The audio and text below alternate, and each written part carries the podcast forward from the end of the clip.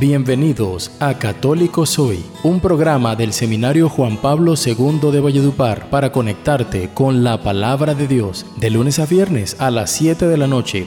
Católico Soy. Católico soy de sacramentos, de vela en mano y procesión. Hola, ¿qué tal hermano que me escuchas en este momento, en este instante, en el momento en el que Dios le ha parecido bien que me escuches, que escuches su palabra? Es una alegría y una gracia transmitir a ustedes del Seminario Juan Pablo II este programa todos los días de lunes a viernes, ya hoy jueves, casi finalizando la semana, y que hemos tenido todo un recorrido por la temática de la humanidad caída del hombre. Vamos a ponernos entonces en mano de Dios para que seamos pecadores que rezan a Dios por sus pecados. Vamos a ponernos en manos de Dios para que el Señor tenga misericordia de nosotros. Vamos a presentarle también estas emisoras, estas emisoras comunitarias de la diócesis, Ecos de la Buena Noticia, la, Ecos de la Buena Noticia, Esplendor de la Verdad y también Alegría y Gozo que nos preside en su aplicación. Vamos entonces, hermanos, a darle gracias a Dios porque ha estado infinitamente grande con nosotros, porque ha estado grande con nosotros y estamos alegres.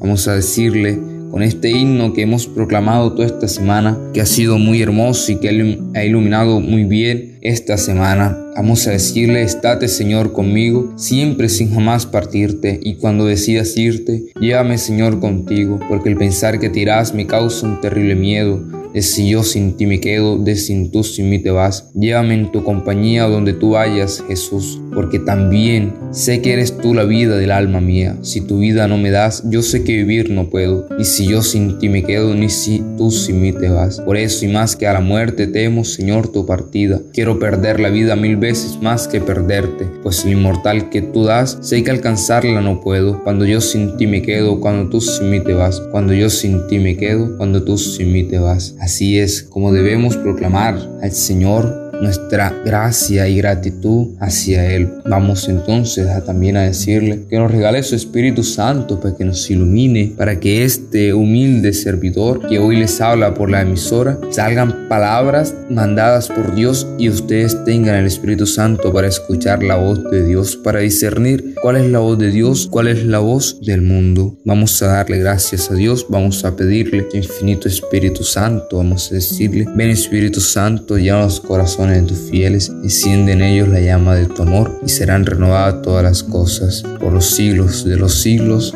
Amén. Vamos hermano entonces a escuchar una alabanza, vamos a entonar un canto después de haber rezado, después de haber hecho esta breve introducción. Ya después vamos a proclamar el Evangelio del día, vamos a hacer su debida reflexión, otro canto y continuamos con la temática traída desde la doctrina de la Iglesia Católica. Escuchemos.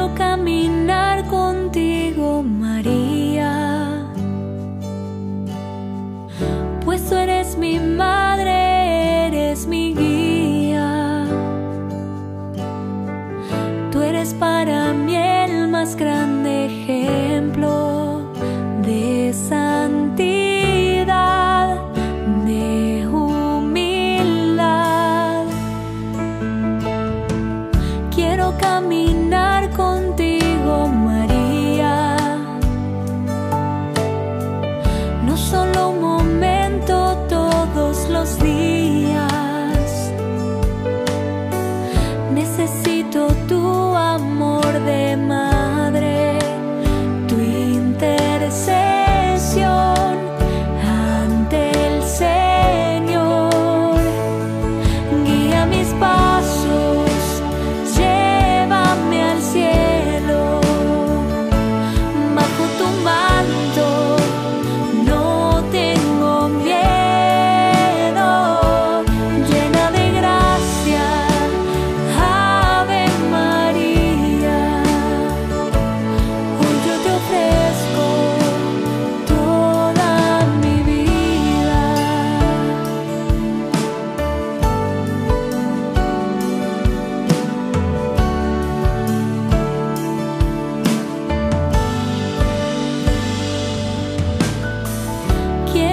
me.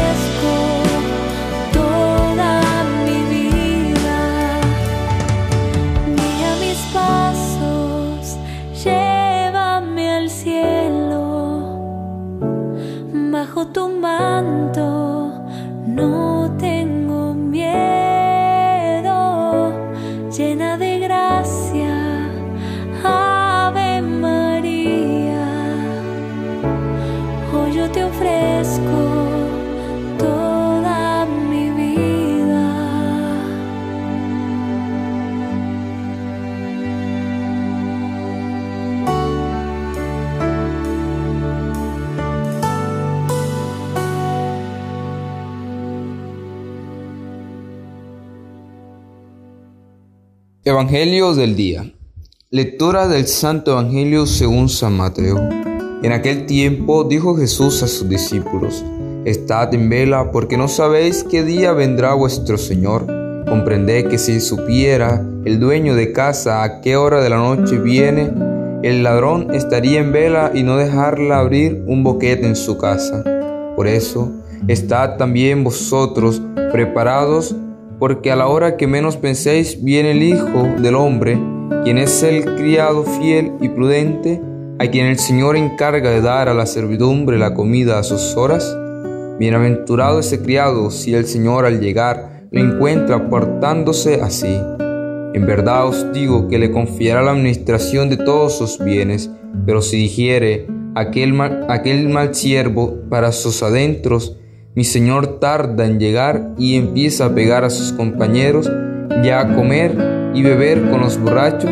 El día y la hora que menos se lo espere, llegará el amo y lo castigará con rigor y le hará compartir la suerte de los hipócritas. Allí será el llanto y el rechinar de dientes. Palabra del Señor. Esperamos y ansiamos la venida hasta nosotros de nuestro Salvador Jesucristo. Esta es la idea central de este Evangelio que acabamos de proclamar. Todo lo de Jesús, todas sus palabras, la hemos de contemplar desde nuestra situación ante Él. En este Evangelio nos pide, estad en vela, porque no sabéis qué día vendrá vuestro Señor. Nosotros los cristianos, sus seguidores, sabemos muchas cosas de Jesús. Sabemos que por amor ha venido hasta nosotros sabemos que gastó y desgastó su vida en predicarnos su buena noticia, el Evangelio, donde nos indica el camino que hemos de seguir para encontrar vida y vida en abundancia que tanto deseamos, sabemos que fue capaz de dejarse clavar en una cruz antes de que nos quedásemos sin su buena noticia. Sabemos que sigue con nosotros de manera real y misteriosa, y sabemos, como nos indica el Evangelio de hoy, que vendrá un día cada uno de nosotros para que podamos gozar de su presencia amorosa, sin velos, al invitarnos al banquete de su amor para siempre. Desde esta nuestra situación ante Él, desde el profundo amor que le tenemos con gozo, sin ningún temor esperamos y deseamos su venida definitiva a nosotros, y así gozar de Él y de su amor para siempre. Esta ha sido la reflexión que he podido proclamar del Evangelio de hoy. Por eso, hermanos, tengamos siempre en cuenta estar en vela, estar despiertos, porque no sabemos ni el día ni la hora. Gózalo, hermano, que llegó tu grupo sin fronteras. Hablo a mi colega de estatura que sigue buscando ayuda para crecer un poco más. Y ese flaco que por contextura nunca tendrá la figura de estalón o de banda. Habla aquel que tiene ojos claros por los lentes de contacto que hasta le hacen lágrimas. Habla aquel que está perdiendo el pelo y si planta más cabello sabe a Dios de qué lugar. Quiero decirte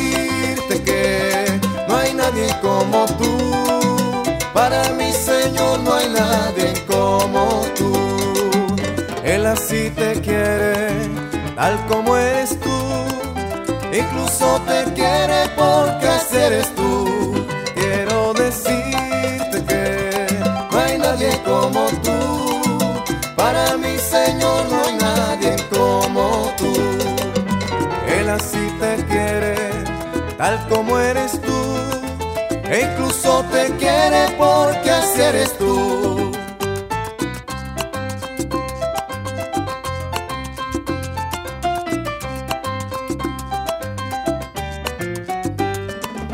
Habla aquella chica que procura con mil dietas de verduras como sea adelgazar.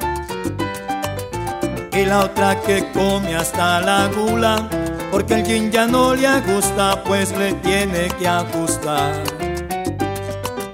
Habla aquella que tiene ojos claros, con su lente de contactos que hasta la hacen. Habla aquella que habla todo el tiempo, preguntándole al espejo quién es la más bella acá. Quiero decirte que no hay nadie como tú, para mi Señor no hay nadie como tú. Él así te quiere, tal como eres tú, e incluso te quiere porque así eres tú. Quiero decirte que no hay nadie como tú, para mi Señor no hay nadie como tú. Él así te quiere, tal como eres tú, e incluso te quiere porque así eres tú. Y ojo, te mires al espejo o la gente piense, te quiero decir hoy, no hay nadie como tú.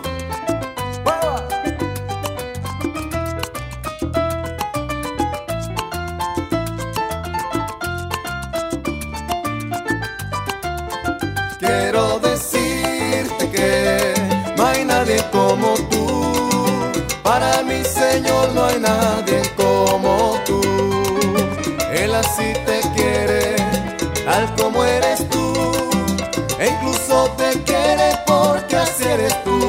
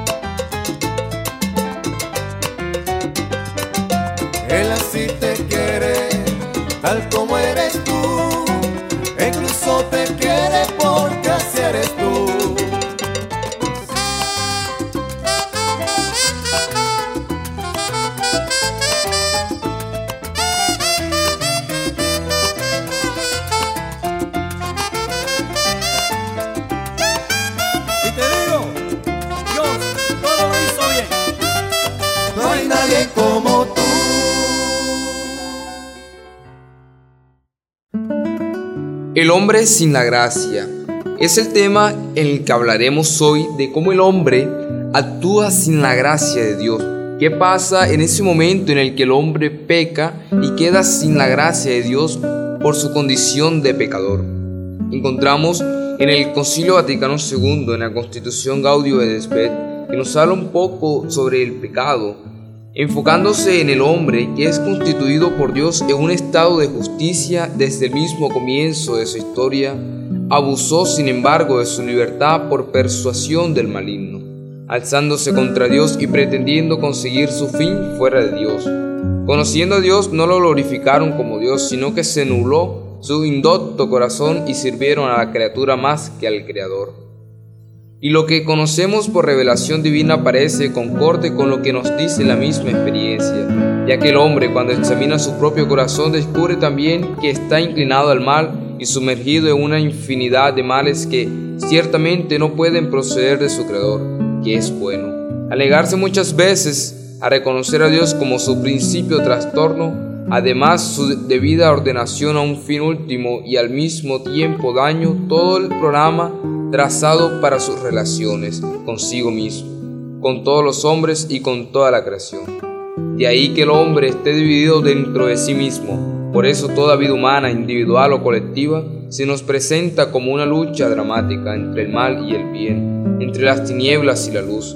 Más aún el hombre se encuentra incapacitado para resistir eficazmente por sí mismo a los ataques del mal, hasta sentirse como arrojado con cadenas, pero Dios vino en persona para liberar al hombre y fortalecerlo, renovándolo interiormente y arrojándolo fuera de él, al principio de este mundo, que lo tenía en la esclavitud del pecado. Y el pecado ciertamente empequeñece al hombre, alejándolo de la consecuencia de su propia plenitud. Es esto lo que causa la gracia del pecado, empequeñece al hombre, alejando de la consecuencia de su propia plenitud.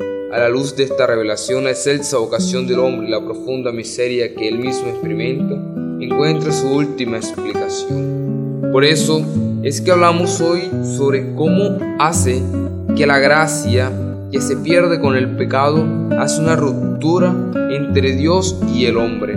Como ya lo hablaba al comienzo, es el hombre quien abusó desde el comienzo de su libertad, creyéndose estar por encima de Dios y estando por encima de Dios alabar a la criatura y no al creador. Y encontraba en un libro que me leí en estos días que se llama El concepto de pecado de Joseph Pierper, decía la esencia de la falta culpable consiste en el alejamiento voluntario de Dios.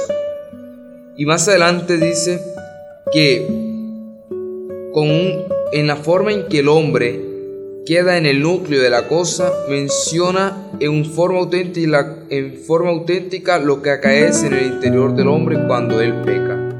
En el sentido estricto de la palabra, sin embargo, a partir de los datos empíricos tal como se presenta a primera vista, nos sentimos movidos espontáneamente a poder a poner en duda no solo el carácter de contrario a Dios, del que hablaremos de nuevo, sino también y casi más todavía la forma estructural atribuida aquí al pecado, de la aversión voluntaria.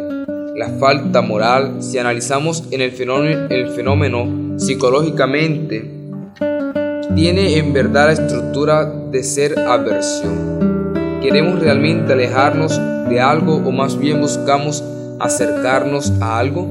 En el caso normal, ¿No sucede más bien que el hombre en cuanto hace lo que no debería hacer quiere precisamente tener algo? En el justo se apropia de algo, el injusto se apropia de algo que pertenece a otro. El indisciplinado quiere prestigio, venganza, embriaguez de los sentidos. ¿Mentimos por propia utilidad o porque queremos ser admirados? Donde hay en todo ello la más mínima huella de aversión voluntaria. Por el contrario, ¿No acaece más bien la culpa humana primariamente en forma de conversión a algo, o sea, en forma de conversión y no de aversión? Sería incomprensible que un hecho tan manifiesto no hubiera sido advertido por los antiguos y sin géneros de dudas e incompletamente familiar. Para ellos en el pecado del hombre se enlazan siempre ambas cosas, la conversión y la aversión. Tomás de aquí no dice explícitamente todo pecado consiste en la aspiración a un bien caduco, pero él sostiene no es pero él sostiene que no es esta conversión lo que hace culpable la acción humana. En todo pecado, dice, se esconde el factor de querer tener y disfrutar, pero esto no es lo que lo hace definitivamente malo. Lo que lo convierte estrictamente en pecador Formalmente este concepto se cumple en la adversión. Es esto un pequeño concepto de pecado y de que cuando el hombre entra en pecado es porque busca algo, acercarse a algo o alejarse de algo.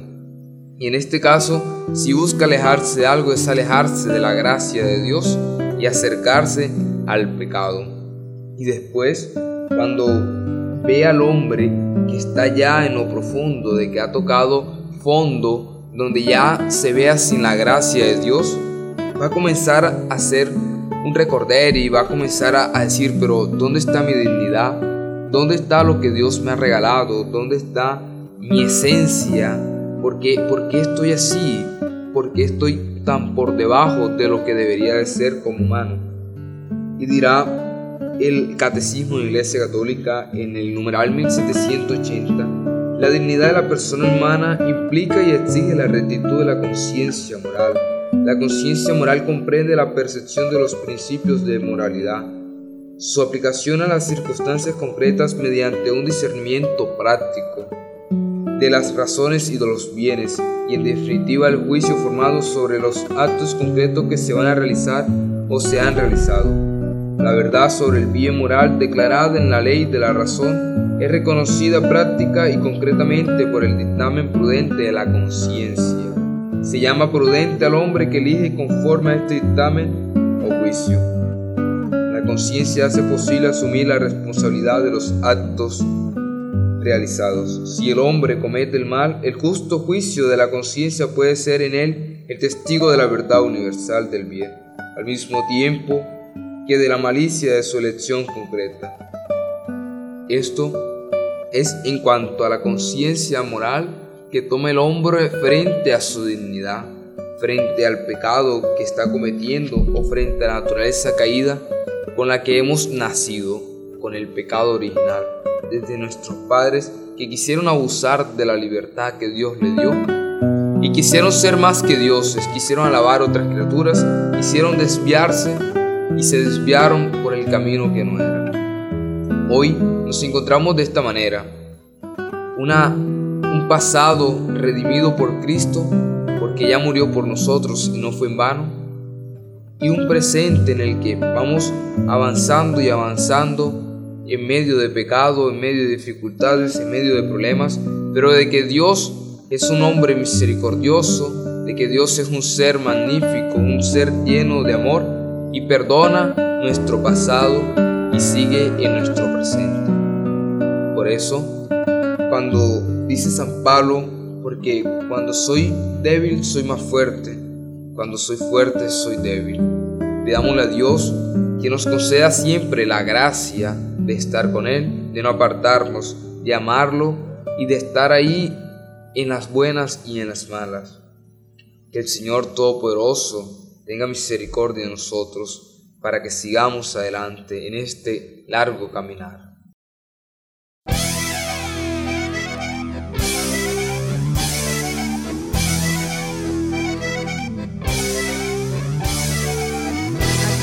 Dios con alegría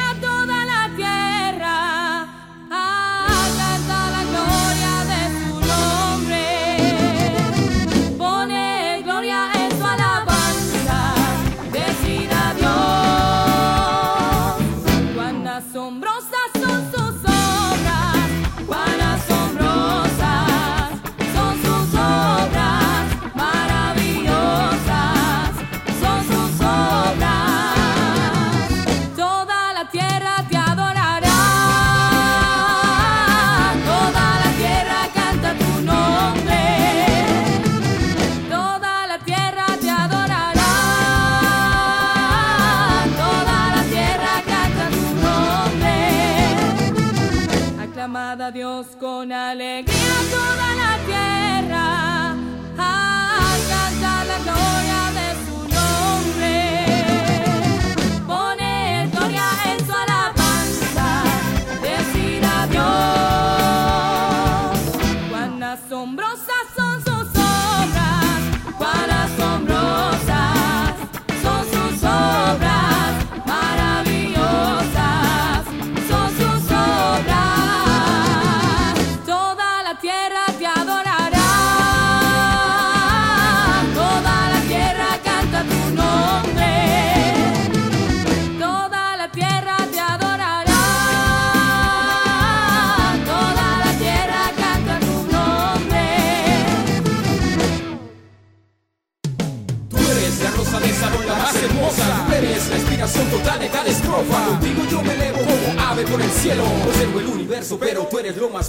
mentira.